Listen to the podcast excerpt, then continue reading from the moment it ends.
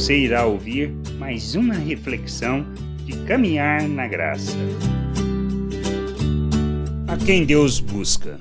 Em Atos, no, na palavra que Pedro ministrou a Cornélio e aos seus no capítulo 10, do versículo 34 ao 36, afirma: Então falou Pedro, dizendo: Reconheço por verdade que Deus não faz acepção de pessoas. Pelo contrário, em qualquer nação, aquele que o teme e faz o que é justo lhe é aceitável. Esta é a palavra que Deus enviou aos filhos de Israel, anunciando-lhes o evangelho da paz, por meio de Jesus Cristo. Este é o Senhor de todos. O nosso Deus não está interessado em raça, cor, condição socioeconômica de quem quer que seja, mas busca aqueles que estão dispostos a ouvir sobre a sua salvação e graça revelada em Cristo e que se submetem a Ele como Senhor e Salvador, para viver como seus imitadores, fazendo as obras de justiça que o revelam ao mundo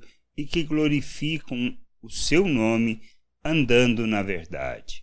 Conhecê-lo, andar na sua vontade, revelar Cristo ao mundo, praticando a justiça, realizando obras que glorificam seu nome, são as coisas que dão prazer ao Pai. Não importa nossa origem, nosso conhecimento, formação e condição financeira, mas a nossa disposição em aprender e viver segundo o coração do Pai, andando na verdade, revelando as virtudes, as suas virtudes e glorificando o seu nome por meio das obras que realizamos, que a gente possa entender, compreender estas coisas e buscar, desejar ardentemente o conhecimento de nosso Deus para que a gente possa crescer, amadurecer, chegar à plena estatura de Cristo e revelar o Senhor em cada passo dessa jornada. Graça e paz sobre a tua vida. Amém.